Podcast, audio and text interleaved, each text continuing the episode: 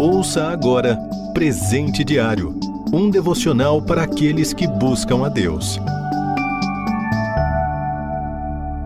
Hoje é 21 de janeiro. O título de hoje é Louvai.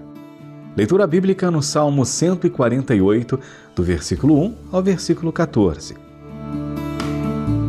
Versículo-chave, Salmo 148, versículo 13. Louvem todos o nome do Senhor, pois somente o seu nome é exaltado. A sua majestade está acima da terra e dos céus.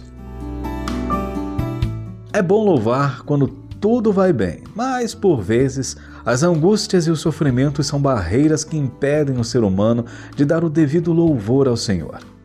Entretanto, o salmo de hoje apresenta o louvor como uma ordem, não como uma opção. Todos e tudo o que há no planeta, sem exceção, devem louvar o Senhor.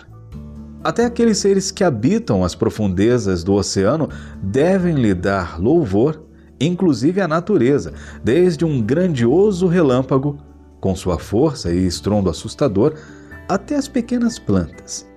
De certa forma, a natureza já o faz. Sim, as alturas e as profundezas do planeta já louvam ao Criador.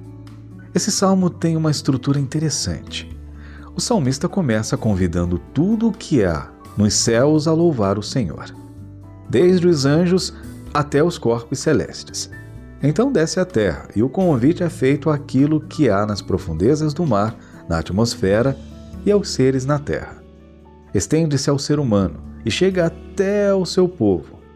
Assim fica a pergunta: o ser humano tem louvado ao Senhor? Os que detêm o poder no mundo precisam acordar de sua apatia e desinteresse e ser lembrados que devem louvar ao Senhor, seja um grande rei, príncipe ou juiz, jovem, idoso ou criança. Tudo que tem vida precisa louvar ao Todo-Poderoso Criador do universo. Enquanto a natureza e a criação louvam o seu Criador o tempo todo, muitos cristãos não têm tempo para agradecer e louvar a Deus. Não importa a posição social nem a idade, pois a recomendação do salmista é clara: todos devem louvá-lo.